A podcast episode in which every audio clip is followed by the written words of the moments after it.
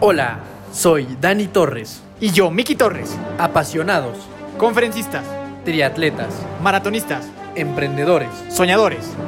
hermanos, Bienvenido a nuestro podcast. donde tu evolución personal es nuestra única misión. Los hermanos de fuerza están aquí. Familia de fuerza, ¿cómo están? Daniel Torres, Dani Torres, saludándolos en este periodo vacacional debido a la crucifixión y resurrección de Cristo Rey, de Cristo Rey ¿no? Este, bueno, yo, yo la verdad no soy tan, tan cristiano católico, pero bueno, eso es lo que nos tiene descansando en estos días.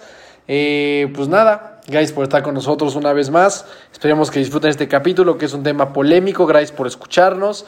A ver qué, qué les parece este momento que sabemos que disfrutan mucho, que es cuando estamos nada más los hermanos de fuerza platicando, eh, haciéndoles pasar un rato ameno. Y yo creo que una de las ideas en este episodio en especial es pues cuestionarse un poquito los hábitos que podemos llegar a tener, los hábitos que podemos construir, cómo cambiarlos tal vez pueda llevar a mejores caminos. Y pues nada, saluda a toda nuestra familia. Mi querida familia de fuerza, ¿cómo están? Aquí Miki Torres muy feliz en estos días vacacionales. Yo soy un poco más, mucho más creyente que el hereje que tengo aquí al lado. Entonces, para mí esta- estas fechas son de, de festividades, de esperanza y de resurrección para todos. Y espero que así esté siendo para todos ustedes en sus casas. Y que, pues por el amor de Dios, esto, estas vacaciones no luego vayan a llevar a otro encierro. Eso es algo que deseo con todo mi corazón, que seamos conscientes en este, en este tiempo, en este periodo y pues no bajemos la guardia ni hagamos como que no está pasando algo bastante drástico y grave en el mundo, ¿no? Y como dice mi hermano, eh, la verdad es que el tema de hoy es algo muy interesante, muy polémico, muy controversial, eh, que creo que puede causar tanto molestia como si alguien se lo toma personal, como pues a lo mejor van a conocer algunas anécdotas pues muy diferentes a las que solimos contar por acá. Y justo, justo de un tema pues interesante que por lo menos en mi vida ha sido muy importante y que ha marcado el rumbo de la misma. Pero pues bueno, trataré de, platicarlo desde otro enfoque para que no sea lo mismo que han escuchado ya en mi historia, ¿no? Entonces, pues bienvenidos a, un nuevo, nuevo, nuevo episodio. Y gracias a todos por el apoyo, gracias a, los episodios pasados que han tenido un éxito pues bastante monumental. Entonces estamos muy felices y contentos con, contentos con los resultados. Sigan apoyando Bandita de Fuerza y les vamos a seguir trayendo contenido de mucha, mucha fuerza. Así que bienvenidos, se les quiere, se les ama y locura total esta noche. ¿De qué vamos a hablar este día? Vamos a hablar justamente de los antros, de la peda, del desmadre, del descontrol, del desenfreno, eh, del, del despilfarre, del exceso, ¿no? Que pareciera un poco que es algo pues muy glorificado en la sociedad hoy en día, sobre todo en gente joven, gente de nuestra generación y de generaciones más abajo que cada vez empiezan más temprano estos chavos. Estos muchachos. Esos chavos están, están muy, muy adelantados ya.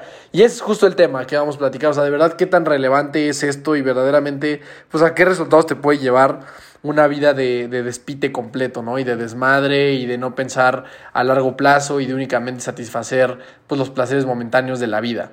Entonces, pues vamos a que nos cuentes primero, si quieres tú, qué pedo, o sea, cómo ha sido como tu historia con este tema del desmadre, de la peda? O sea, ¿en qué momento lo, lo empezaste a conocer? ¿En qué momento decidiste cambiar de dirección? ¿Qué cosas buenas hubo? Porque, a ver, yo, yo, yo, yo tal vez vaya a tirar mucho, muchas cosas negativas a ese ecosistema de desmadre, pero también la realidad es que sería una mentira decir que no es divertido y que no hay momentos padres y que No, también se disfruta y el que tema. y que se hacen amigos y todo esto. Es como ese, ese equilibrio que de repente es difícil de alcanzar. Eh, pareciera como que tienes que estar de un extremo o del otro. Pero bueno, antes de eso, ¿qué pedo? Pues yo, mira, yo creo que yo mi historia la he contado muchas veces. Creo que val- valdría la pena comentar un poco cómo fue la primera vez que tú bebiste o que yo bebí. Yo me acuerdo, digo, la primera vez que yo tomé la, he- la he contado muchas veces en este podcast o en varios, que fue un 15 de septiembre, y la verdad es que lo hice por presión social.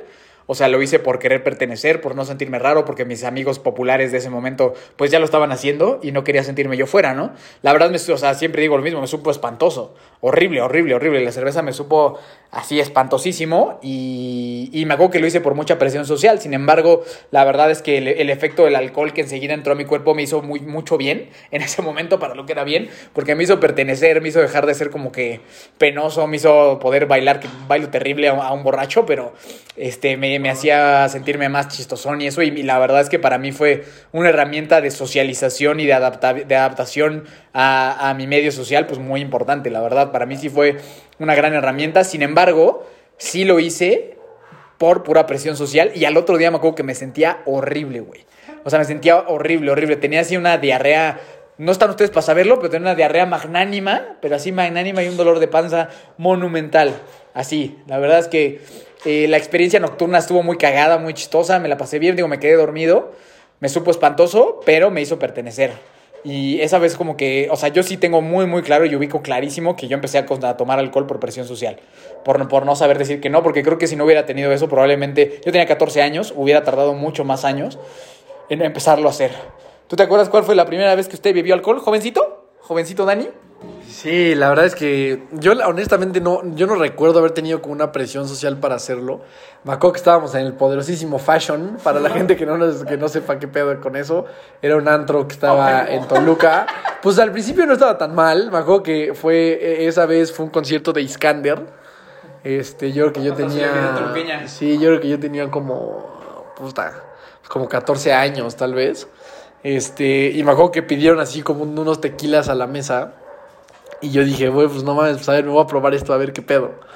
Y pues ya me acuerdo que me eché como dos. Y fue la primera vez como que sentí, no mames, ¿qué es este? ¿Qué es este? O sea, no, no acabé así vomitado ni nada. O sea, fue como la primera vez que tomé y que, y que sentí así como un llegue, pedorrico. como un lleguecito de pedón pedo rico. Como que dije, ay, cabellos. O sea, ya me siento como mareadón y ando acá como cool. Y digo, estuvo muy chistoso porque también fue como la primera vez de otros amigos que en ese momento también andaban así como, como ya felizones. Entonces, o sea, esa fue como una, o sea, como una primera vez creo que bastante sana, bastante divertida. Luego ya hubo otra eh, que esa sí ya fue, o sea, yo creo que esa sería como la primera así como súper oficial, que fue, pues de hecho, eh, planeada por el hermano de Fuerza Mayor. ¡Qué vergüenza! Con que, porque la idea era literalmente vamos a poner pedo a mi hermano. O sea, ese fue, ese era el evento, me acuerdo perfecto. O sea, el evento era vamos a juntar amigos. Obviamente, o sea, los que saben, pues mi hermano es cuatro años mayor que yo. Entonces invitó a todos sus amigos. Y, y la idea era esa, o sea, el evento era vamos a poner pedo a este güey a ver qué pasa. Y pues dicho y hecho, ¿no? O sea, fue... Y yo, estaba, yo, yo, yo quería también, o sea, yo decía, bueno... Una pistola en la cabeza. Ajá, yo decía, bueno, a ver, pues a ver qué pedo con esta madre, ¿no? O sea, como todos, yo creo que esa edad pues les genera curiosidad, pues a ver qué sucede si ya te pasas de lanza, ¿no? O sea, porque ya antes había experimentado como ese, pues como ese high más o menos así tranquilón de estar alegre, pero nunca había dicho, puta, ahora sí voy a tomar hasta que ya no pueda más. Y entonces esa vez así fue, la verdad estuvo, estuvo chistoso, pero... O sea, sí tengo ahí ya una laguna de recuerdos absolutas. Hubo un momento, me acuerdo que ya, o sea, ya no podía más. Hay una historia interesante de que me subieron y tuve ahí algunas este, complicaciones, Complicaciones, con este, el gastrointestinales. gastrointestinales, exactamente. Pero bueno, al final esa fue como mi primer, eh, mis primeras experiencias con, con el alcohol. Y Justo regresando, quiero, quiero hacer una nota regresando a eso. La verdad es que todos somos muy inconscientes, o sea, de que no sabes ni lo que te estás metiendo, ni por qué lo estás haciendo, ni qué, ni qué tiene el alcohol, ni qué hace a tu cerebro, ni a, ni a nada, ¿sabes? O solo te lo tomas por lo que tomas y la verdad es que todos somos muy inocentes y con todo respeto y pendejos de esa edad. Hoy la verdad es que, o sea, si tú volteas, hoy que voy a cumplir casi 30 años y se me cruza una- un chavo, una chava de 14 años, digo, no mames, son unos niños. O sea, son unos squinkles como, o ahorita que estabas mencionando lo del antro, me imagino cómo es a esos niñitos, porque todo tienes cara de niñito, le, le, le llevan una botella de tequila a su mesa, ¿no? O como en un Oxxo te venden cuando tienes, o sea, es evidente que eres un squinkle. Así eres un squinkle, ¿no? Y tú te crees así súper gigante. Y la verdad es que eres muy inconsciente. O sea, eres totalmente inconsciente. Como dices, es parte del descubrimiento, es parte de, de un proceso tal vez del que todos tenemos que ser parte. Y que como dices, tiene sus partes chistosas y divertidas y momentos cagados y todo. Sin embargo, como que sí es muy inconsciente, la verdad. O sea, es totalmente inconsciente. Y de mi parte, o sea, he vuelto atrás y sí me avergüenzo. Me, me avergüenzo de, de ese tema de decir, vamos a emborrachar al, al, al niñito. Digo, o sea, como, como tú bien dices, no puedo juzgar la, la sabiduría del pasado con lo que tengo hoy en el presente, ¿no? En ese momento, o sea, sé que mi intención era como, güey, mejor que este güey se ponga pedo conmigo y lo conozca, a que, que se ponga pedo en un antro y, y que le pase algo, ¿no? O sea, como que esa era mi intención de, esa, de ese evento y aparte, pues sí, descagarnos, ¿no? Y pasárnoslas bien y que estuviera cagado. Y, y sí estuvo cagado. Estuvo chistoso. Estuvo cagado justo hasta, hasta que mencionas que hubo un problema gastrointestinal en el que cual no sé cómo lo lograste, pero guacareaste techo, paredes y todas partes. Este, y gracias a, a Cristi que siempre nos ha apoyado. Sí. A Cristi que es una santa. Este, Cristi es la, una señora que nos ha ayudado en la casa por muchos años. Eh, pues bueno, fue que no, no pasó a mayores. Pero ese, ese día también fue un descague, o sea, fue un verdadero descague, güey. O sea, al otro día era año nuevo, mis papás no estaban. Un cuate, no, no, no vamos a decir quién para no, para no quemarlo, pero se robó un regalo de Navidad. Sí, mal. O sea, se, robó un regalo de Navidad que tenían ahí, nunca dio la cara, nunca lo devolvió. Entonces, este, la verdad fue, fue, fue una catástrofe. Eh, al siguiente día, en el Año Nuevo, aquí el amigo Dani estaba en unas condiciones también terroríficas. Pero, pues esa...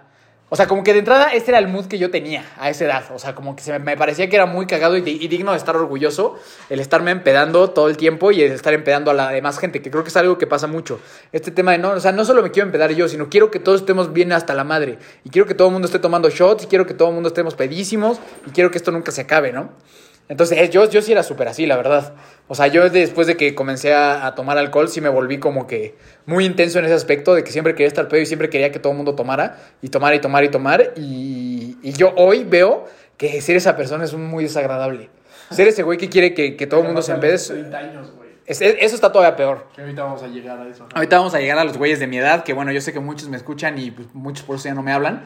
O sea, muchos ya no me hablan, me critican, me juzgan por lo que hago ahorita, pero estoy seguro que son estos mismos cabrones que me están escuchando en este momento. Y... Pero yo me volví ese güey y hoy veo, la neta, o sea, ser ese güey que solo quiere estar chupando y que quiere que todo el mundo se empede y quiere empedar a su hermanito, a su primo y a todos, es un güey súper nefasto. O sea, era un güey muy nefasto, la verdad. Y yo era esa persona. Yo era esa persona en las pedas, pero bueno, tú después, ¿qué, cómo, ¿cómo fue tus siguientes experiencias en tus peditas, en tus, en tus salidas? O sea, la, la realidad es que a mí la vida de rockstar me duró muy poco. O sea, yo ahí, después de hacer esos así, eh, o sea, como que hacía más seguido, hacíamos ahí algunas reuniones y salía más y, y empezaba como a chupar un poco más. Nunca fui tampoco así un, un desastre. Una nal. Hasta, sí, sí, tampoco, nu- nunca, o sea, sí, sí lo hacía más a esa edad, o sea, como a los, pues, 15 por ahí. Pero luego llega eh, esta historia que también he contado muchas veces, de que a los 15 años se me da la oportunidad de ir a jugar fútbol profesional a Jaguares de Chiapas.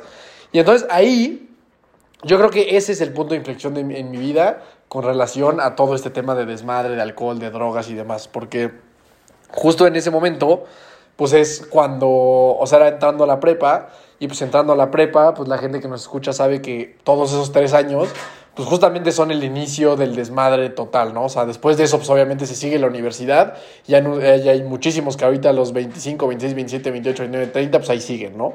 Pero como que ese inicio en preparatoria, siento que es algo que dicta mucho qué camino vas a tomar por el resto de a lo mejor de la siguiente década. Y en mi caso, pues como yo tenía que estar enfocado en el fútbol, pues la realidad es que no tuve mucha oportunidad de ser muy desmadroso. O sea, obviamente allá también si tenía algunos fines de semana libres o algo así, pues sí salía y te echabas un par y demás, pero no, pero nunca, o sea, nunca fui de empedarme todos los fines pues porque no podía, pues porque o había partido, o tenía que viajar a otro partido, o tenía que entrenar, y pues eran entrenamientos a las 6 de la mañana, pues si llegas crudo, pues obviamente te corren. O sea, no, no tenía esa facilidad de lo que estaban haciendo mis amigos acá. Entonces, pues para mí todos esos años de preparatoria, de desmadre, yo la verdad es que no los tuve. Insisto, siempre, o sea, si yo venía de vacaciones y así, pues sí salía y echábamos desmadre y todo, pero la verdad es que siempre fue como muy medido. Y porque yo sí siempre tuve en la, en la cabeza que el alcohol con el deporte, la verdad es que no, no podían vivir juntos. O sea, eso es algo que creo que a mí me ha ayudado mucho. Desde el tema físico, o sea, a mí siempre... tabaco, ¿no? el cigarro, yo siempre tuve un tema con el cigarro. O sea, a mí el cigarro es un hábito que, que no entiendo, que mi cerebro no logra entender cómo alguien puede fumar. La verdad es que no lo comprendo. La primera vez que viste fumar lloraste. La, pero eso fue después, eso, eso ya vamos a llegar ahí. Sí, pero eso fue después, ya, eso fue ya que regresé. Pero yo siempre tuve como desde chiquito una imagen que el cigarro era lo peor del mundo. O sea, yo como que crecí traumado con eso. Y decía, puta de la. O sea, de verdad, cuando yo era chiquito y yo veía a alguien fumar, o sea, yo, yo sentía que era una muy mala persona, la persona que estaba fumando. O sea, como que se me hacía. Sí, o sea, se me hacía algo muy horrible. Y me, me sorprendía mucho ver a alguien fumar. Afortunadamente me quedé con esa idea hasta la fecha. O sea, no entiendo la gente que fuma. Eh, si tú fumas, no te entiendo. Ahí sí, la neta, pues perdón, tal vez mi juicio sea muy fuerte, pero no entiendo, por no no, no entiendo por qué fumas. O sea, de verdad, no creo que me puedas dar una razón lógica de, de por qué fumas. La neta, no. Uy, es que es bien delicioso. No hay O sea, ninguna, güey, sí, o sea- Esa siempre es la excusa, güey. O sea, no hay, no hay ninguna Ah, razón que no, que no te pueda yo este, como Validar. contrarrestar con otro argumento. La verdad es que no entiendo por la gente Es que fuma. estupidez. No lo comprendo. Digo, tú ahorita a lo mejor platicarás más de eso. Este, pero bueno, entonces ya así fue. Todos esos tres años como de prepa estuve como bastante alejado. Sí, obviamente de vez en cuando pues seguía tomando y demás, pero siempre como con esta medida. Y cuando regresé, por ahí como de los 18, sí tuve ahí yo creo que un periodo como de un añito y cacho, como de Locurilla. como de locurita, la, Locurilla, la locurita, locurilla. ¿no? O sea, una locurita un poco más, o sea, tampoco así que digas, no mames, este güey, o sea, yo jamás en la vida así he sido de que chupo un martes o un miércoles, nunca, o sea, jamás, o sea, nunca así más de una, una vez a la semana, imposible, pero sí tuve esta etapa de que pues regresé y pues llevaba mucho tiempo sin ver a mis amigos, entonces pues sí era como de jalar a todos los y mis amigos son un desmadre y ya estaban como empoderados porque pues ya eran poderosos en el antro y ya los conocían y entonces ahí sí tuve como un tiempo de, Pues de locurilla, pero, pero también la verdad es que en esa locurilla empezó una locurilla más fuerte que era el gimnasio. Y una vez más, o sea, para mí el deporte, por eso digo que el deporte siempre ha sido lo que, lo que me ha cambiado de dirección. Porque así fue, o sea, como yo quería estar mamado y quería tener six-pack y todo esto, pues la realidad es que con pedas es muy difícil o es imposible, salvo que tengas una genética muy privilegiada. Entonces eso, una vez más, me hizo alejarme de esta locurilla, pero sí tuvimos ahí un año y medio de, de, de desmadre, que tuvimos ahí nosotros también juntos buenas experiencias. O sea, porque insisto, a ver, al final o sea, sería una mentira decirles que pues no es divertido. La verdad es que salir con tus amigos, salir de viaje, ir al antro, este, conocer mujeres, conocer hombres, eh, la verdad es que es, es, divertido. O sea, es algo que es chingón, es divertido, pero... Bueno, que te divierta conocer hombres. O sea, no, para la gente que me está escuchando, güey. O, sea, la, o sea, si no escucha un hombre, pues son mujeres, si no escucha una mujer, o a lo mejor un hombre, un hombre. O a lo mejor un hombre, un hombre. Bueno, ya ese es un pinche desmadre, ¿no? Que si te gusta el hombre, la mujer, todos juntos, la mezcla de todos y... Todes. Y todes y así, eso ya, eso, eso puta madre. Es un pedo. Pero, este. ¿Qué más? ¿Y qué estaba diciendo? Ya. A ver, bueno. Y yo, y yo al contrario, ¿no, güey? O sea, cuando tú estabas tan metido en el fútbol y todo eso, yo sí me dediqué ese tiempo, pues, a descagarme, ¿no? Y a la par, como tú dices, con lo que dejaron tus amigos, ¿no? A, a echar desmadre, a, a, pedas, desmadre, a justo al tabaco, empecé a fumar también. Que justo como dices, es un vicio, o sea, es una adicción, ¿no? Es un vicio, una adicción súper estúpido y un hábito idiotísima. Y la verdad es que las excusas que usa la gente para fumar son todavía más idiotas, ¿no? Yo digo, o sea, el, el, alcohol tiene este tema, ¿no? O sea, de que pues sí te pone como que en otro pedo, si estás en otro mundo y sí te, te genera muchas cosas, ¿no? El, el cigarro realmente solo hace que apestes, que te dé más ansiedad, que te sientas mal, que te, te amarillen los dientes, que apestes tu carro, que, que tu respiración se vaya al carajo, güey, que no puedas hacer nada de ejercicio, que gastes dinero, o sea, es estúpido por donde lo veas. A mí la verdad también fue algo que me... Que, que, es, que hice muchísimo y justo fue cuando tú berreaste una vez que me viste fumar, porque era una gran vergüenza y hoy creo que es una gran vergüenza, hoy sí lo creo. Y la gente que fuma a mí también se me hace como que, y digo, a mí me pasa, yo me reflejo, digo, güey, te ves, muy, o sea, no lo hagas, güey, o sea, es como que un, es un acto suicida, es un acto suicida hacia tu persona eso, literal. Pues Fernando ahí para contar la anécdota de cuando estaba llorando. Ok, cuéntala. Este, justo, o sea, a mí de verdad, el tema del cigarro siempre me pareció el peor pecado que podía cometer alguien. Y me acuerdo que fue ya regresando de Chiapas en, estas, en estos eventos más constantes. O no, fue antes, bueno, no me acuerdo. Este, pero me acuerdo que yo, ya, yo ya estaba pedón, la neta, yo ya andaba ahí un poco bebido. Y me acuerdo que vi que mi hermano empezó a fumar. Así, de, de verdad, es una imagen que créanme que no la, no la olvido. O sea, de que dije, no mames, o sea, y me puse a llorar, a llorar así, a berrear y decepcionado. Y yo lloraba y decía, no manches, es que mi hermano está fumando. Y yo lloraba y lloraba y lloraba. De verdad era como algo que. Como o sea, si la cárcel. Sí, como lo peor que me hubiera pasado en la vida, porque siempre tuve esa imagen de que el cigarro era muy malo. Pero entonces ya me tienen ahí de 15 años llorando porque decía, y la gente pues obviamente no entendía, de que me decía, güey, ¿qué te ¿por qué lloras? Pues porque mi hermano está fumando.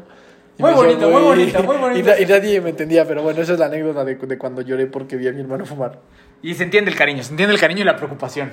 Sí, te, te, o sea, se te aplaude, se, se te quiere mucho.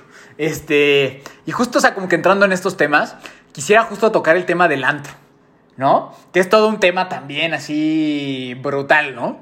Yo me acuerdo de las primeras veces que fui, que, que es algo que me parece increíble para todos los tolucos metepequeños que nos estén eh, metepequeños. Metepequenses. metepequenses que estén este, escuchándonos. Seguramente van a conocer este gran sitio que en, creo que ahorita, bueno, hasta la última vez se llamaba el Night, me parece. Eh, sí, creo que. Creo que o otra cosa, ¿no? Ahorita creo que es Night, sí. ¿Cómo se llamaba uno antes? ¿Lime? Lime, Glam. Lime, milk, Night, Glam, Milk, o sea, mil, mil cosas, ¿no? Que es este, que es un antro que ha sido siempre el mismo antro, nada más con diferentes nombres desde hace 20 años, ¿no? Y que fue así de los, de los primeros antros a los que yo llegué a ir. Y, y, que y a mí hoy hago la reflexión de cómo es ir al antro, ¿no? Cómo es entrar. Yo me acuerdo cuando yo iba, la verdad es que siempre fui de un grupo de puros amigos. Entonces era bien complicado que nos dejaran entrar. Era súper difícil que nos dejaran entrar. Eh, a mí como, bueno, si no saben, la gente que tal vez no nos haya escuchado mucho, yo detesto con todo mi corazón vestirme formalmente. Detesto los pantalones, detesto, o sea, los pantalones formales, los, detesto los, el mocalo, detesto, detesto las camisas. De, de, o sea, lo odio con todo mi corazón. Sin embargo, pues porque ahí era el lugar cool al que había esta, que, que, que estar pues ahí estaba, ¿no? O sea, ahí estaba yo con mi, con mi camisita American Eagle y mis pantalones aguados y mi mocaco, ¿no? Haciendo ahí haciendo un esfuerzo y rogándole a un güey que me dejara entrar, ¿no? Rogando, o sea, horas, horas. Que si, tenías, que si tienes la fortuna de que valga una amiguita tuya y viene con un eh, outfit provocativo, pues entras más fácil, ¿no? Y hoy de verdad volteo a ver y digo, no mames, o sea, esto, o sea, esta escena que yo estoy planteando está súper triste. Está súper triste que tu amiga se tenga que vestir provocativamente para que un marrano asqueroso, que, que, es el cadenero, la observe y entonces te deje pasar, porque es la realidad de lo que pasa. O sea, esa es la realidad de lo que pasa, ¿no? Y si ya tienes oportunidad de pasar, entonces el cadenero te va a evaluar a ti como sujeto y va a decidir si eres lo suficientemente digno para entrar o no. Que es un güey que la neta, o sea, le vales madres, ¿no? O sea, y nomás está juzgando, pues a ver si puedes entrar o no. Y si ya tiene, te, te da su, su vaticinio de que eres suficientemente digno para entrar a este lugar, vas al siguiente filtro, que es de cuánta lana traes y dependiendo de, de, cuánta lana traigas, es donde te van a acomodar, ¿no? Si traes un chingo de lana, que porque muchas veces, la verdad, todos vamos ahí, la mayoría, y a, con dinero de nuestros papás, ¿no? Esa es la realidad. Y los que lo pagan solos, pues bueno, ya llegaremos con ustedes, muchachos. Ya, está, está, está, más grave la situación todavía. Ya llegaremos con ustedes. Este, pero bueno, dependiendo de eso, pues donde te acomoden, ¿no?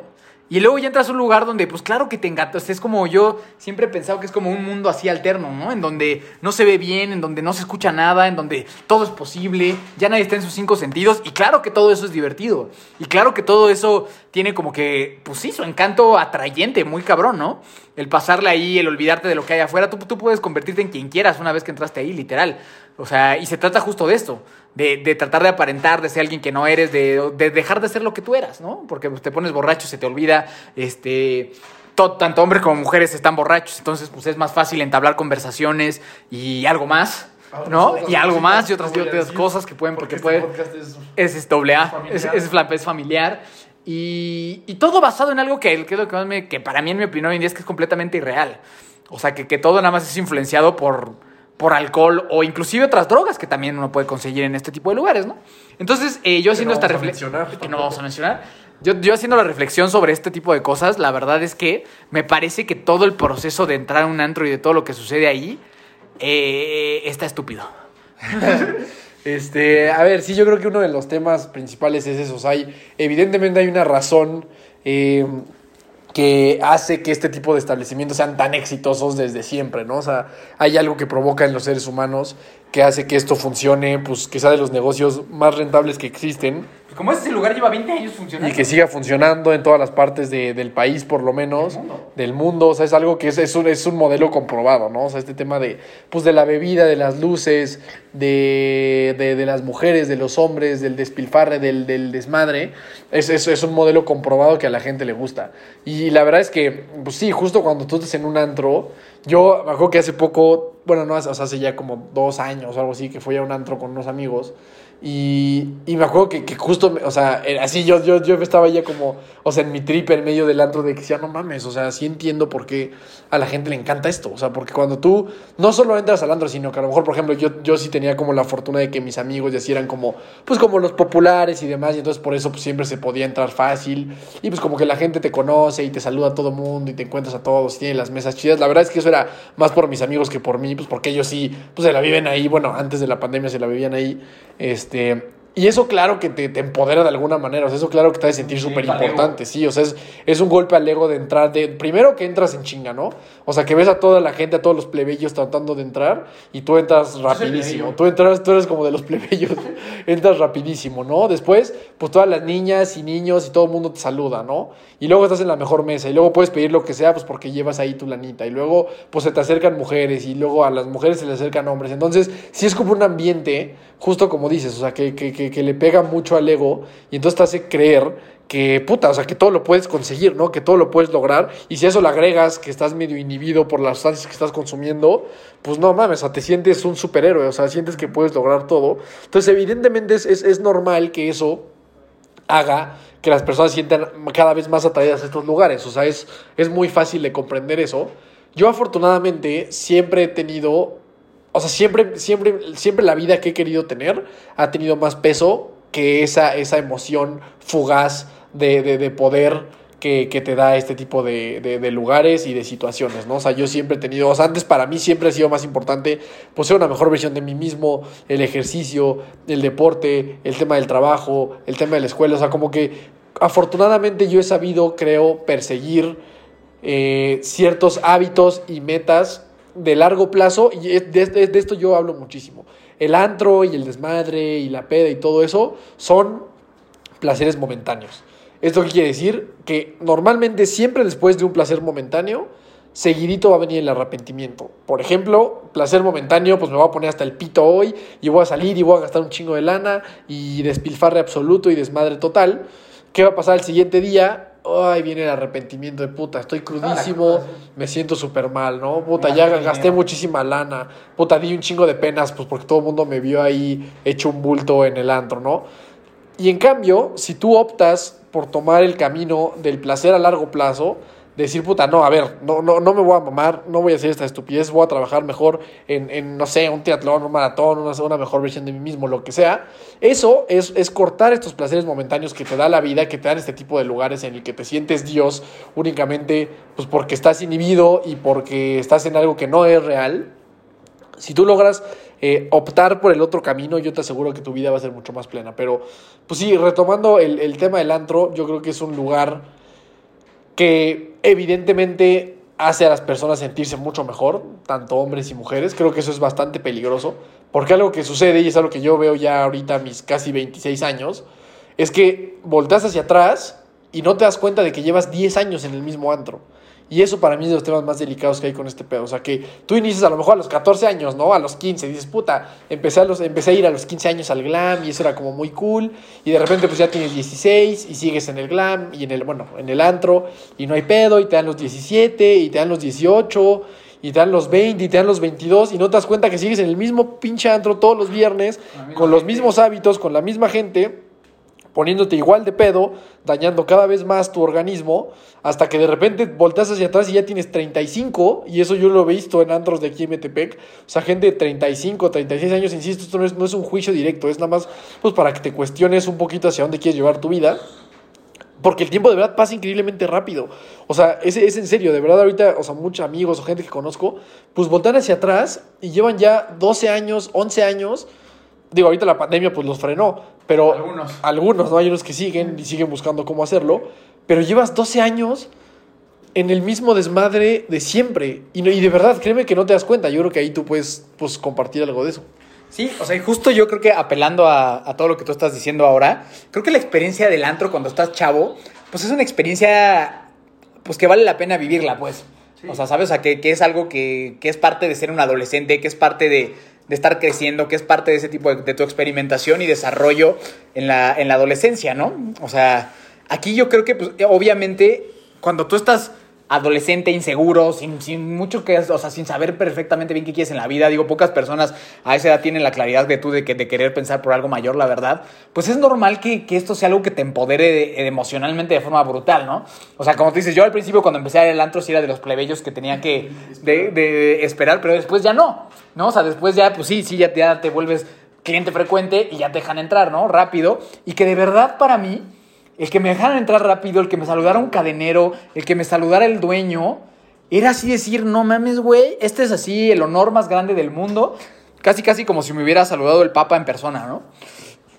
Y la verdad es que, te, o sea, en ese momento está bien experimentarlo así, ¿no? Pues eres una persona inmadura, eres una persona que está apenas conociendo la vida y que pues, estas cosas tienen, pues te digo, su parte de diversión y su parte de, de enseñanzas, pero el problema justo es lo que tú dices que yo que voy a cumplir 30 años, sí tengo amigos conocidos que a los 30 años les sigue pareciendo genial que el cadenero lo salude, güey.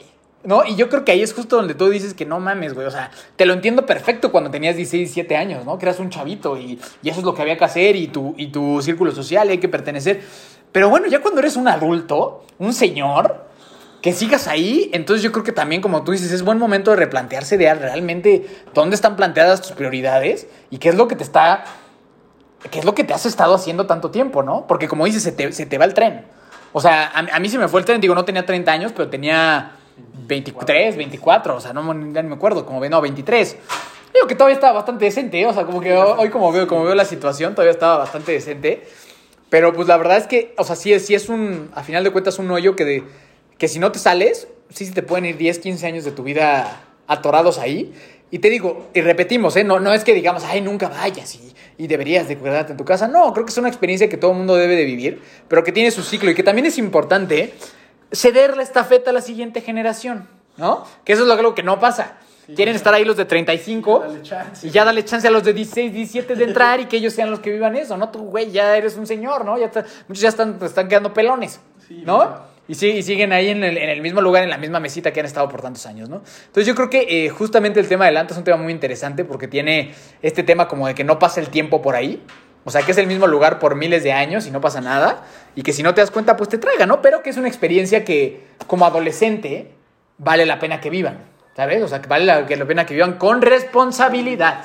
Siempre. ante todo la responsabilidad, queridos amigos. Yo cuando llegábamos a ir al antro aquí y nos veíamos mi hermano y yo, o sea, nos habíamos visto en la casa hace dos horas y nos volvíamos a ver ahí y nos abrazábamos como si no nos hubiéramos visto así en, no, años, en 15 años, ¿no? Y era una emoción así gigantesca y, y le pegábamos muy duro a, Vamos, vamos a mencionar canciones, canciones de la locura ¿no? Como moviendo caderas, moviendo caderas, sube la adrenalina. ¿Cómo se llamaba la de Pásame la botella? Pásame la botella y ese tipo de canciones pues que te generan ahí la diversión y que son recuerdos, repito, a pesar de que a mí eso acabó en una conclusión muy catastrófica, pues también hubo momentos cagados y divertidos que, que pues estuvieron chingón eh, vivirlos, la verdad, ¿no? Entonces eso es lo que tengo que decir al respecto del tema Antroboy, del tema de los antros, que, que creo que es nada más y nada menos que un golpe gigantesco al ego en ambas cosas, ¿no? Tanto si no te dejan entrar porque es un pobre diablo, o si te dejan entrar porque te sientes que eres alguien realmente destacado y que honestamente no lo eres en lo absoluto. Y esto es a lo mejor de las cosas que no les gusta que yo digo, pero si tú entras rápido a un antro, no es nada relevante, no es nada trascendente, no significa que eres más o menos que nadie, solo significa que probablemente llevas ya mucho tiempo desperdiciado en ese lugar. Sí, completamente. Yo creo que, sí, yo creo que definitivamente es o sea, reconocer que es divertido. O sea, la verdad estaríamos diciendo mentiras, decir, no, el antro la verdad es que es lo peor que puedes hacer en la vida y chupar es lo peor del mundo. La verdad es que no es, o sea, es divertido. O sea, tan tan. O sea, la realidad es que es divertido, te la pasas bien. Es cierto que también conoces gente y al final las relaciones también son muy importantes. Pero yo creo que justamente es eso, o sea, siento que tenemos como una como distorsionado un poquito lo que es importante y a lo que le damos valor como eso que dices, o sea, obviamente a los 16 años, 15, pues lo más importante es eso, ¿no? O sea, pertenecer, tener un lugar como en este círculo de amigos que, que tú quieres, al que quieres pertenecer. Pero conforme pasa el tiempo, creo que es importante justo empezar a cuestionarte y empezar a decir, bueno, ¿qué es verdaderamente lo importante en mi vida y qué es verdaderamente lo que quiero hacer? Porque creo que ese es el tema, o sea, que la gente no se cuestione en dónde está parada, no se cuestiona por qué hace lo que hace. O sea, si yo le, si le preguntaras hoy a toda esta gente que es un desmadre en el antro, güey, ¿por qué vas hablando todos los viernes de tu vida y el sábado? ¿Y por qué te empedas tanto? ¿Y por qué amaneces crudo? ¿Y por qué, hace, o sea, por qué te gusta hacer eso? Yo creo que ni siquiera lo saben muy bien. O sea, yo creo que hay una falta ahí de cuestionarte los hábitos, porque al final yo creo que el ir al antro cada viernes, cada sábado es un hábito. O sea, literal es algo que ya es, es algo tan repetitivo que ya es es costumbre y lo sigues haciendo todo el tiempo sin cuestionarte verdaderamente, número uno, ¿a dónde te está llevando eso? ¿Y qué es lo que quieres hacer con eso? La realidad es que yo no creo que ese tipo de hábitos tengan un desenlace bueno, a lo mejor habrá quien sí quiera vivir su vida así todo el tiempo, nomás pues, porque están aquí para gozar y disfrutar. Pues digo, está bien, está dentro de su. esa es como su óptica de la vida. Pero yo creo que es importante cuestionarte más allá y, y, saber lo que es importante para ti. Y a partir de definir ese objetivo o esa meta que tú ves, pues como importante en tu vida, entonces yo te aseguro que si es una meta ambiciosa, o sea, si es una meta que requiere que trabajes, que requiere de esfuerzo, probablemente no vaya a ir de la mano con el desmadre. O sea, es difícil que tú tengas una meta, pues a lo mejor desde, pues desde emprender, hasta tener una buena chamba, hasta a lo mejor algún deporte que quieras hacer con seriedad. Es muy difícil que tú puedas compaginar ese tipo de metas, hacer una familia, claro, este, que tú puedas compaginar esas metas con eh, el desmadre absoluto de, de, pedas, sexo, este, drogas y rock and roll, ¿no? O sea, yo creo que ahí es el tema, donde, donde empieza a definir tus prioridades y yo creo que mucha gente empieza a definir las prioridades demasiado tarde. O sea, 35 años y decir, bueno, ahora sí ya me voy a, voy a poner a reflexionar porque llevo 20 años este, en el antro. Digo, está bien, o sea, mejor, mejor que nunca hacerlo, pero bueno, yo creo que si puedes empezar antes a decir, bueno, ¿por qué estoy haciendo esto? ¿Por qué tengo estos hábitos? ¿A dónde quiero llegar? O sea, ¿a dónde me está llevando esta madre? Probablemente te está llevando a que a tus 25 años ya tengas dañados los pulmones, que a lo mejor estés ya todo obeso a los 25 años, que tengas pésimos hábitos, que no hayas construido nada verdaderamente relevante más que ser el güey más popular del, de los antros y ya... Y, ya eres popular entre los más chiquitos, o sea, ya empiezan a ser más chiquitos. Claro, si ya te empiezas a juntar con más bandita más chiquita, porque esa es otra. O sea, la realidad es que tú te vas a dar cuenta conforme vas creciendo, pues la gente chingona se va a ir a empezar a separar, se va a empezar a separar y la gente que verdaderamente está construyendo cosas la vas, la vas a empezar a ver menos en el pedo, la vas a empezar a ver menos en el desmadre. Y así es, porque la gente que construye cosas importantes en su vida no está, no está clavada en hábitos que no nos llevan a ningún lado. Entonces, esa ya, esa ya fue, esa ya estuvo más dura, pero... Yo les voy a soltar otra verdad igual de dura a esa. Muchas veces creemos que cuando estamos en un antro, en una peda, en un viaje a Acapulco, y estás todo borracho y así con tus amigos, ¿tú crees que te ves como Jordan Belfort, como Leonardo DiCaprio en el logo de Wall Street? No te ves así. O sea, o sea, te, te ves, o sea, eres una piltrafa, o sea, así te ves, o sea, con tus ojitos así, todos así rojitos y de que no puedes ni hablar y ya te guacareaste, ya apestas a guacareada. O sea, no, no, no pareces el logo de Wall Street, ¿eh? O sea, exacto, o sea, te, te ves terrible, o sea, te ves terrible y no pareces este, como estas películas, ¿no? Porque creo que eso pasa mucho, que en la cabeza tú crees que te ves como un magnante, este, y eso, Jordan Belfort, el, este, Tony, Mon- Tony Montana, ¿no? Y la verdad es que no. Te ves terrible, como una piltrafa, guacareado, dando penas y siendo una muy mala versión de ti, porque sabes que aquí confiamos en ti y creemos que dentro de ti hay un campeón. Yo creo que dentro de ti, dentro de ti, muchacho antrero, borracho, fiestero, hay un campeón listo para salir, Esperando que es- esperando que le des la oportunidad y deje de ser la piltrafa tirada y guacareada. Sí, yo, ¿No? yo creo que ese es un tema bien importante, o sea, que tenemos idealizado este concepto de, de, de niño desmadroso, ¿no? Sí. O, de, o de mujer rebelde y esta onda del güey que fuma y el güey que anda en su moto y el güey que anda, Zuko. el güey que anda peaja, el Danny Zuko, güey, este güey, el de esta película de Tres metros sobre el cielo. ¿no? El hacha. Pues pinche güey desmadroso que golpea y que chupa. Puta, o sea, la realidad es que eso... película. Eh, a- aparte de ser una así, o sea, aparte de que es una película, como dices, la verdad es que no te ves así, güey. Y aunque te vieras así, eres un cáncer para la humanidad. O sea, literal, no necesitamos más H's en, en- en- en el mundo. O sea, no necesitamos más güeyes chupando, no necesitamos más güeyes violentos, no necesitamos estos rockstar. Pedo. Ajá, y esto es eso es lo que te digo. Yo jamás he entendido la gente que tiene cuadros en sus oficinas de, de Scarface o de Jordan Belfort. O sea, al final, no mames, o sea, era- eran criminales en serie y eran, eran, o sea, eran drogadictos y eran alcohólicos y eran golpeadores de mujeres. O no, nunca he entendido eso, la verdad. Pero creo que ese es uno de los temas. Que está tan idealiza- idealizada esta imagen de, del bad boy que los hombres creen que así se ven y como dices, la verdad es que no, güey, o sea, a las, a las 12 de la tarde eh, comiendo enchiladas y una cerveza no te ves bien, o sea, no te ves así, güey.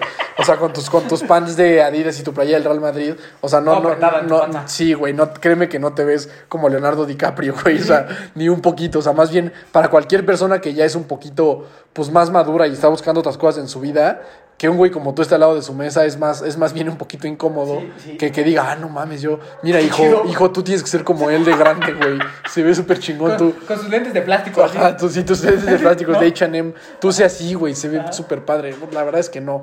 Y una vez más, a ver, insisto, yo creo que pues tanto tú como yo hemos sido ese muchacho en algún momento de la vida. mil veces, y está bien, o sea, solo, solo creo que es, es momento de cuestionarte, decir, ok, ya, si ya lo viviste, si ya estás pasando por eso, está bien, o sea, no, o sea, esto no es un tema de que te sientas súper súper enjuiciado y No, que eres un la, la- pendejo. la gente que está así no se va a sentir enjuiciada, le vamos a cagar la madre. Sí, O sea, la- ahorita le porque aparte lo saben, o sea, el tema es que tú sabes, tú sabes, amiga, date cuenta. O sea, tú, tú sabes quién eres, güey, tú sabes, o hombre y mujer, porque también hay mujeres igual que siguen en este pedo de, del desmadre absoluto. Este, está bien, está bien pasar por eso, está bien divertirte, está bien todo esto.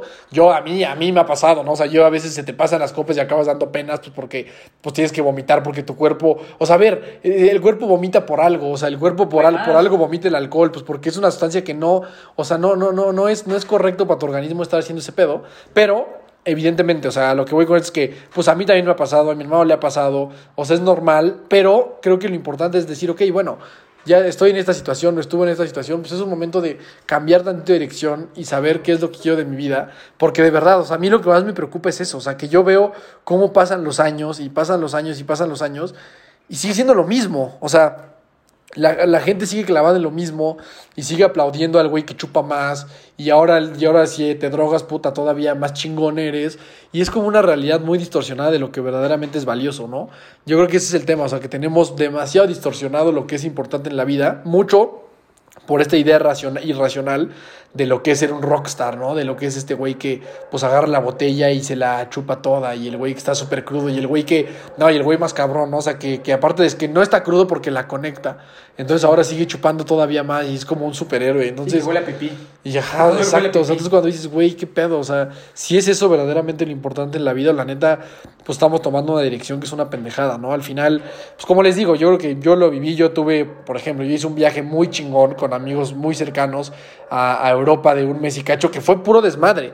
Y me acuerdo que me la pasé increíble, o sea, sería una mentira que les dijera, no mames, la neta pinche viaje me arrepiento, para nada, o sea, fue un viaje de despilfarra y de locura, que estuvo divertidísimo, pero yo sabía a mi regreso que esa no era la vida que yo quería tener. O sea, yo sabía que le iba a dedicar un mes y medio a hacer un despite total y regresando tenía que retomar mi dirección y retomar mis metas y retomar lo que yo quería hacer. Hay mucha gente que le pasa lo contrario, que se va un semestre de, de viaje, no sé, a Europa, este, a Estados Unidos, a donde sea, y se la pasa de desmadre y regresa y en lugar de haber aprendido algo distinto, de decir, puta, pues ya vi que el mundo está bien chingón y voy a trabajar y voy a chambear para poder ir otra vez y voy a aprender y otras cosas regresa lo mismo. O sea, regresa a seguirse mamando y emborrachando y drogándose y desmadre 24-7 nomás que otra vez, ajá, como en su hometown. Entonces, pues no sé. Sí, la verdad es que son, son muchas cosas y va a haber gente que le, que le va a molestar mucho todo lo que estamos diciendo. Yo, a ti que a lo mejor te molestó algo de lo que yo dije, yo quiero que sepas que yo fui esa persona muchos años y por eso sé que se siente y por eso sé lo que estás sintiendo. Es difícil salir. Es muy difícil salir porque de verdad sí te sientes que te ves como Jordan Belfort. O sea, de verdad sí te sientes que te ves así, ¿no? Y, ajá, ajá, y que te ves bien chingón con tu cigarro, güey, conectándolo en las enchis y todas esas cosas. La verdad es que sí te sientes así. Eh, a mí personalmente fue algo que me llevó a una pues a un callejón muy oscuro. O sea, la verdad es que a mí me llevó, yo, yo no pude tener esas prioridades ni salir y eso, pues bueno, como ustedes saben, a mí me llevó a, adicciones y a cosas muy delicadas. Y que justo ese es el otro tema que ni siquiera hemos tocado, ¿eh? Que el alcohol y el tabaco, por esencia, son sustancias adictivas. O sea, ya está. ¿Sabes? O sea, el de tú estar tomando alcohol, eso hay una gran posibilidad de que te vuelvas adicto. Y eso es otro boleto, no vamos a hablar, este, este episodio no es de adicciones, pero solo quiero que sepan que una vez que tú eres adicto, las cosas se ponen muy complicadas. Entonces, también ese es otro, otro, otro punto por si quieres tomarlo en cuenta, que aparte de que te estás haciendo daño físicamente, aparte de que a lo mejor no estás siendo muy productivo, aparte de que te ves terrible, aparte de que nadie te toma en serio, puedes llegar a desarrollar una adicción que se puede poner, pues, color de hormiga, compadre, ¿no? Se puede poner color de hormiga, color de hormiga la situación. A mí se me puso color de hormiga y no le deseo a nadie que pase por ahí, ¿no? Eh, y, sin embargo, pues bueno, o sea, yo entiendo todo lo que tú dices y, cada quien, hay, hay, gente que dice lo mismo, que, que nos puede contrarrestar diciendo, güey, pues la vida solo se vive una vez y pues yo voy a experimentar al máximo. Y esta palabra, y esta palabra, ¿no? De hay que tener un balance. Siempre hay que tener el equilibrio, ¿no? Yo no, yo no voy a hacer ejercicio todo el tiempo, yo sí voy a seguir chupando, güey. O sea, yo porque tengo balance, güey. O sea, yo tengo balance, güey. ¿Sabes? Yo fumo, tomo, pero aparte juego foot y corro, güey. Tengo balance perfecto, güey, en mi vida, ¿no? Y se creen grandes atletas y grandes borrachos y grandes todo, ¿no? Y pues la realidad es que no es así. O sea, una vida saludable va totalmente peleada en contra de todo eso. Eh, habrá gente que lo podrá hacer en, pequeñas cantidades y le funcionará bien. Sin embargo, independientemente de, lo que pase, de lo, de lo que tú estés pasando, de si tienes problemas con eso, si no tienes problemas, el no consumir drogas, el alcohol es, es considerado una droga, es de las mejores decisiones que un ser humano puede tomar. Eso, eso no lo puede refutar nadie.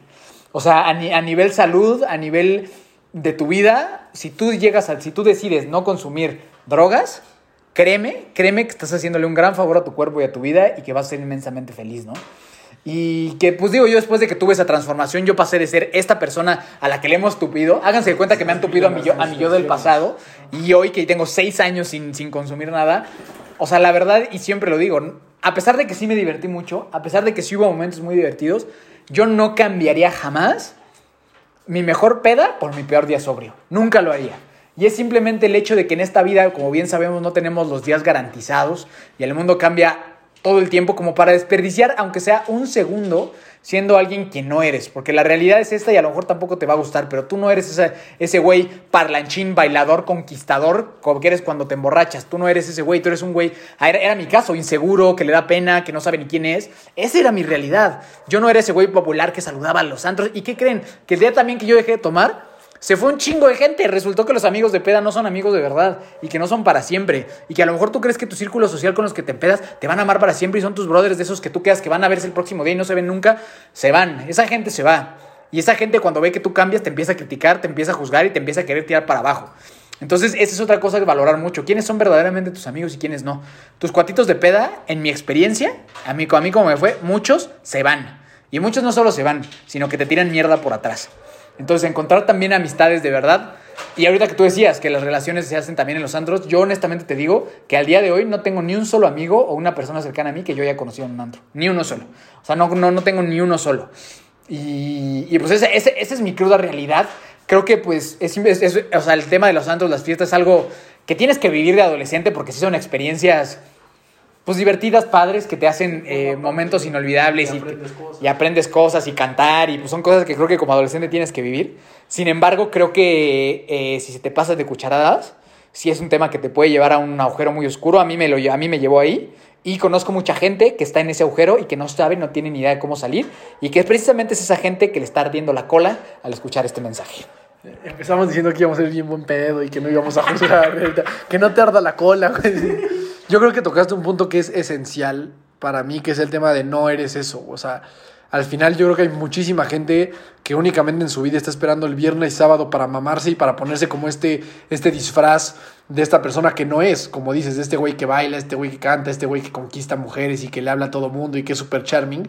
Pero luego empieza la semana otra vez y es otra persona, o sea, es la realidad de su vida. Y creo que es algo bien triste, o sea, estar nada más esperando en tu vida ese momento de desinhibirte de quien verdaderamente eres y transformarte en alguien más utilizando una droga. Puta, yo, yo creo que ese es el momento en el que hay que cuestionarse, o sea, decir, a ver, estoy esperando nada más, o sea, dejo pasar todos mis días para que llegue un momento en el que me ponga una, antifaz, me convierta en otra persona y entonces sí ser feliz. Y cuando regreso otra vez a mi vida, pues únicamente estoy esperando otra vez la oportunidad de poderme empedar otra vez con mis cuates y otra vez salirme como de mi vida normal. O sea, yo sí creo que la neta, la gente que tiene estos hábitos todavía ya de grandes, definitivamente creo que están escapando de una realidad que no les gusta. O sea, definitivamente están tratando de convertirse en alguien más el mayor tiempo que puedan, exprimirlo la, la mayor, o sea, la mayor cantidad de tiempo que se pueda, la mayor cantidad de tiempo posible porque no les gusta quién son y no les gusta dónde están y no les gusta lo que han construido. Y yo definitivamente creo que a mí, puta, o sea, no saben la cantidad de personas que me han dicho que tengo una vida de hueva. O sea, la gente, sobre todo gente pues así como de mi edad. Incluido yo en su momento. Sí, tú decías, por ejemplo, o sea, tú cuando tus padres decías, puta, pinche güey de hueva, pues que nada más se la pasa en el gimnasio y, que, y que y pues que quiere construir cosas y eso. Y la verdad es que yo pues volteo hacia atrás ahora y digo, bueno, pues, pues sí, güey, quizás sea un güey de hueva, pero definitivamente he construido más cosas que la gente que, que, que no es de hueva, pero pues que todavía, o sea, que le dan los veintitantos mil años, treinta mil, siguen en el antro, siguen viviendo con sus papás, no tienen ninguna pinche chamba formal, no han construido nada, tienen porcentajes de grasa altísimos, tantos puteados de los pulmones. Bueno, prefiero ser un güey de hueva, la neta. O sea, escogería mil y un veces ser un güey de hueva y construir cosas. Vamos a echar una etiqueta roja. Sí, esa, ajá, güey. sí, o sea, yo, o sea, yo digo que yo sí mil veces preferiría ser el güey de hueva, que mucha gente cree que lo soy, pues, sobre todo, pues gente cercana que es muy desmadrosa, esa es como la perspectiva que tienen de mí, la verdad es que inclusive me gusta que tengan esa perspectiva porque yo sé lo que significa, o sea, yo sé lo que es, pues, trabajar por ideales distintos, trabajar por objetivos, pues tratar de construir cosas. El, el, hecho yo, por ejemplo, algo que a mí me pasa mucho y eso se los digo, o sea, esto literal me sucede. Cuando yo voy a un Oxxo, pues a comprar, no sé, Gatorade o agua o lo que sea, y veo así a un panzoncito así como de 30 años que pide así, oye, pues dame un gimador y, una, y unos, ¿cómo se llama? Y unos marboros rojos de, ¿cuántos son? Como de, de, de 20, ¿no? O de, de verdad, créanme que me da muchísima tristeza. O sea, yo lo veo y digo, puta, qué horrible, o sea... O sea, qué feo, o sea, qué feo estar, qué feo estar en esa situación física, o sea, qué feo eh, tener que estar consumiendo esas cosas, qué feo tener que fumar, o sea, verdaderamente siento, o sea, siento muy feo. O sea, qué feo que tenga esos hábitos esta persona, que ahorita va a llegar a su coche, se va a prender un cigarro, luego va a llegar a su casa y va a empezar a chupar ahorita en domingo a las 12. O sea, de verdad, siento muy feo porque yo, honestamente, que prácticamente en mi vida siempre he tenido la otra perspectiva, o sea, siempre, siempre deportivamente pues he estado bien, físicamente siempre he estado bien como que yo creo que eso, y lo platicábamos apenas con, no me acuerdo, creo que fue Carla o Andrea Albarrán, que dijeron, esa es la buena vida. Yo estoy completamente de acuerdo, o sea, no hay nada como que tu físico, tu estado emocional, tu cerebro, que todo esté operando al full de sus capacidades, pues porque no está dañado por ninguna sustancia. Puedes correr, puedes nadar, puedes brincar, puedes, puedes expresar, puedes hablar, o sea, no hueles feo, o sea, tus estudios están bien, estudios de sangre, o sea, estás, estás al 100, estás, o sea, estás, eres un cuerpo que está a tope, que está al máximo de sus capacidades. Yo no entiendo cómo la otra vida puede ser mejor, de verdad me cuesta mucho. Digo, tal vez es porque nunca lo he experimentado al 100, pero no acabo de entender por qué elegirías esa otra opción, esa otra opción del desmadre, del descuido, de, del no quererte. O sea, para mí la verdad es que ese tipo de hábitos es como una señal de que no te aprecias mucho, o sea, de que pues estás dispuesto a destruir tu cuerpo y tu bienestar solo por sentirte bien unas horas. O sea, por tener unas buenas noches al mes, estás dispuesto a sacrificar todo lo demás. Y yo siempre le he dicho, la verdad es que eso es lo más fácil.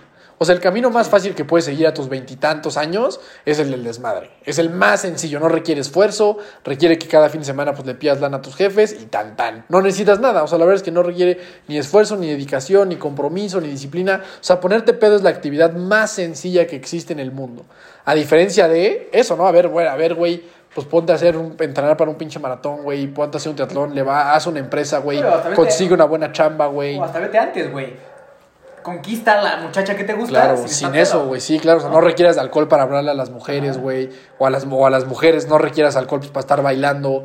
O sea, claro, es, es, lo más fácil que hay, es agarrar el camino y decir, puta, pues ahorita me he hecho tres shots me entro en un estado completamente alterado de, de la realidad y entonces ya soy otra persona. ¿A quién me ligo por ahí? Es bien pinche sencillo, eso yo lo puedo hacer ahorita en 10 minutos, pero las otras cosas, o sea, los que yo les hablo, o sea, estos highs más difíciles de conseguir, el high de cruzar una meta, el high de levantar una empresa, el high de conseguir un buen trabajo, el high de conseguir una novia, así pues con esfuerzos reales, o sea, todos estos highs que requieren pues de mayor disciplina, mayor esfuerzo, constancia y perseverancia, cuando los consigues, no mames, no tiene nada que ver ese high a largo plazo que el high chiquito que conseguiste, porque que ni te vas a acordar cuando estabas pedo, drogado o, lo que sea, ¿no? Entonces, este, ajá. Exacto, y ya nomás para cerrar, o sea, aunado a todos eh, estos temas como físicos que te pasan, en, temas emocionales, pues pasa lo mismo, ¿no? O sea, este tema de, estar pedo todo el tiempo también tiene una consecuencia directa a nivel emocional.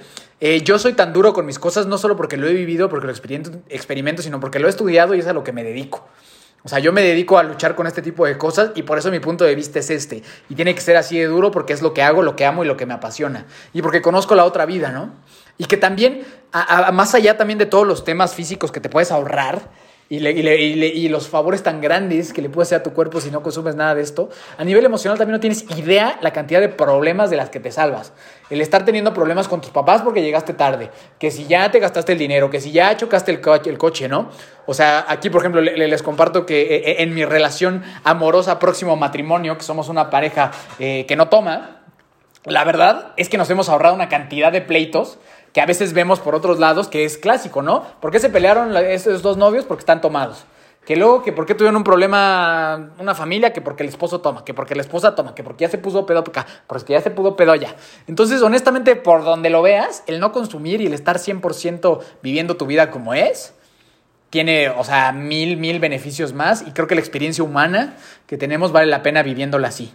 Vale la pena viviéndola así, con tus emociones al 100, siendo quien realmente eres y absteniéndote de esas cosas. Entonces, a final de cuentas, mi invitación sobre toda esta reflexión es, qué chingón que te la pases padre, qué, qué, qué bueno que, que, disfrutes, qué bueno que en tu graduación te la pasaste increíble, en tu viaje a Europa, en tu ida al antro, qué bueno, pero simplemente cuestiónate si realmente eso es lo más importante en la vida y si realmente te está aportando algo trascendental y positivo, ¿no?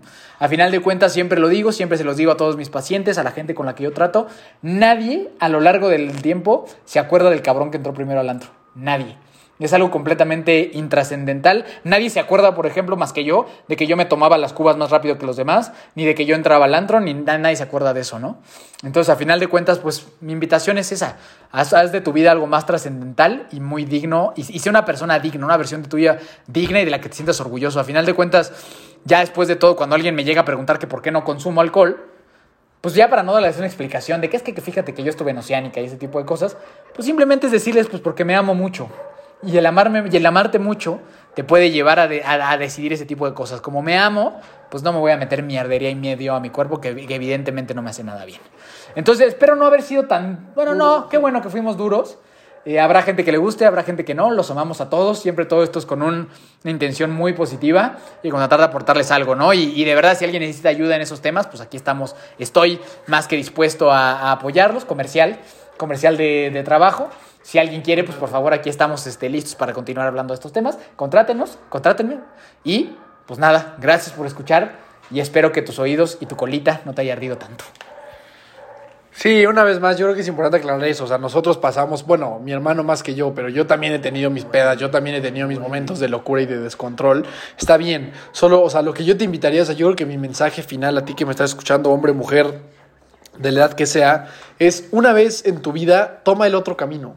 O sea, una vez en tu vida toma el camino menos transitado y ve cómo te sientes. O sea, una vez en tu vida decide, no, este mes no me voy a dedicar al desmadre, me voy a dedicar a preparar no sé, una carrera de 10 kilómetros, o me voy a preparar pues para hacer, para, para hacer este negocio que tengo ganas de hacer, o para, para estar más tiempo con mi familia, para, estudiar, o sea, pero toma ese otro camino menos transitado. Para mí eso así ha sido mi vida pues mucho tiempo, o sea, siempre tratar de agarrar el otro camino, como te dije al principio, el chupe y el desmadre es lo más fácil, y es el camino que todo la, o sea, la mayoría de gente va a tomar. Es el, es el, o sea, si tú vas, si tú vas, si tú te visualizas una intersección y en un camino está el camino del desmadre y del alcohol y del desenfreno y en otro camino está el de la perseverancia, el de, el de la constancia, el del esfuerzo, el de la disciplina, el, 90% de la gente va a agarrar el de la izquierda. O sea, y eso, y eso lo puedes ver tú. O sea, literalmente agarra, ve, ve tus amigos de Instagram y te aseguro que el 90% está en el de la izquierda. En el del desmadre, el de la tranquilidad, en el del YOLO, en el de únicamente hay que divertirnos y tomar hasta, hasta morir. Yo te invito a que una vez en tu vida, o sea, una, una, vez en tu vida comprométete con algo que implique tomar el otro camino. O sea, una vez comprométete con algo que te haga sentir incómodo, con algo que no sea tan fácil como ponerte pedo todos los días y ya. O sea, comprométete con una meta que implique que tomes el otro camino, o sea, que tomes el camino de la derecha, que va a requerir evidentemente más esfuerzo, más perseverancia, más dedicación y te va a costar trabajo, pero yo te aseguro que una vez que llegues al fin de ese camino menos transitado que por esta, o sea, que en esta ocasión decidiste tomar y te decidiste comprometer en eso, yo te garantizo que la satisfacción que vas a tener de ese resultado va a ser mil veces mayor que si hubieras tomado el que toma toda la población, del desmadre, del descontrol y de todo esto que ya platicamos. Entonces, mi último mensaje sería eso. Sé ese güey de hueva o esa mujer de hueva, como a, mí me, como a mí me dicen muchas veces. Sé esa persona y te aseguro que al final de la carrera, esa persona que era de hueva o que es de hueva, pues va tres mil pasos adelante. En cuestión de todo, ¿eh? ni siquiera estoy hablando nomás de pues, éxito financiero. Y estoy hablando, como dice mi hermano, en, bienestar, en, en, salud mental, en salud física. En todo esto vas a ir muchísimos pasos adelante. Entonces yo hoy te invito, ese voy a hacer mi hashtag de sé un hombre o una mujer de hueva. La neta, ese es detrás de hashtag eres un hombre de fuerza o una mujer de fuerza. Exactamente, pero sé de hueva, o sea, que la gente diga, puta, este güey, este hombre o esta mujer, es que siempre digo este güey, no sé cómo es el güey femenino. Güey ya. Este, este hombre o esta mujer, puta, qué hueva, que nada más se la pasa haciendo ejercicio y se la pasa chambeando y se la pasa estudiando y se la pasa con su familia, qué hueva, sí, chingón. Sé eso, sé esa persona, sé esa persona de que... Va a ser mucho más feliz. Sé esa persona que la población le llama de hueva, sé esa persona que la media les dice que qué flojera su vida, sé esa persona y yo te aseguro que al al final del camino, estas otras personas van a decir, puta, hubiera sido yo ese hombre o esa mujer de hueva, ¿no? Porque ahora, este es un tema que digo, ahorita tocamos las partes pues, como, como el top of the iceberg, pero esto pues puede llevar a acabar con tu vida. O sea, el alcohol y las drogas, y esto no solo es un tema de que no, no, no crezcas y eso, sino que literal una mala decisión de esas puede hacer que no vuelvas simplemente a despertar nunca más, ¿no? Y eso, o perder algún ser querido, o muchas cosas muy feas. Entonces, mi invitación es tome ese camino por una vez en tu vida, una vez nada más, compromete una vez, ni siquiera te cambies tu vida por completo. Una un mes, dos meses, cambia, cambia esa, esa, esa dirección Busca una meta diferente que implique salir de esta zona de confort, famosa zona de confort, y te invito a que seas ese hombre o esa mujer de hueva. Sé de hueva y yo te aseguro que al final todos los otros que no fueron de hueva van a, van a pedirte consejos y van a pedirte ayuda o te, van a criticar. o te van a criticar por ser esa persona de hueva que hoy pues sí ha construido cosas y hoy sí se puede catalogar como una persona de hueva y exitosa o exitoso. Listo, totalmente de acuerdo. A final de cuentas, lo que más yo te puedo decir es que yo ya estuve en los dos lados y es cierto todo lo que dijo Dani, totalmente cierto. Eh, que a final de cuentas, tú cuando estás en el otro lado, pues como que sí crees que esas personas son de hueva, pero cuando te das cuenta de lo que verdaderamente importa, pues sí, volteas atrás y justamente te das cuenta de todo esto que acabamos de platicarles. Así que, pues nada, nos echamos un buen tiempo aquí de, esta plática. Tal vez en algún punto habrá una segunda parte. Así si, si a ustedes les gustó. Y esperemos de verdad de todo corazón que se lleven algo positivo de esto. Y a final de cuentas es eso, ¿no? O sea que si a mí que me pasó eso y que estuve tiradísimo a la mierda en adicciones, sobrepeso, todo, hoy puedo disfrutar la vida como es y tal cual y con tanta felicidad pues yo creo que vale la pena pues echarte un clavado a ver qué, qué, podría suceder a ti y estoy seguro que la vida, Dios en quien tú creas, tiene un futuro maravilloso y brillante para ti. Así que pues ya está, nos vemos la próxima semana, gracias por escucharnos, danos tus redes sociales, amigo Dani. Yo soy Daniel Torres, Daniel Torres con dos O's en todas partes, ahí me encuentran siendo un güey de hueva. Este, y pues nada, gracias por escucharnos y ojalá que eh, les haya gustado, les haya servido y que nadie se haya sentido ofendido. Y ahorita sí, chingos de unfollows. pues estaría bien, güey, porque pues, al final de cuentas la, la gente que nos sigue, pues no, ese, ese, ese no es nuestro target, ¿no? Ese no es nuestro, target. Entonces estoy seguro que toda la familia de Fuerza entiende el mensaje chido, se van a motivar, se van a poner pilas y gracias por amarnos, los amamos a ustedes, les mandamos muchísimos abrazos, besos y apapachos y los amamos para siempre. A mí me buscas como Miki Torres C, estamos ahí en, en Equipo Senses también, eh, justamente haciendo eso, cumpliendo sueños, retándonos con los meros, meros petateros, con los cracks. Si te interesa entrar a Equipo Senses, por favor, mándanos un mensaje, traemos unas tremendas promociones que no te quieres perder. Entonces, pues nos vemos la próxima semana. Gracias por todo familia de fuerza. Disfruten su vida al 100% y sean siempre quienes son. Y recuerden siempre, lo más importante de todo, que nunca se rindan y la buena suerte los encontrará.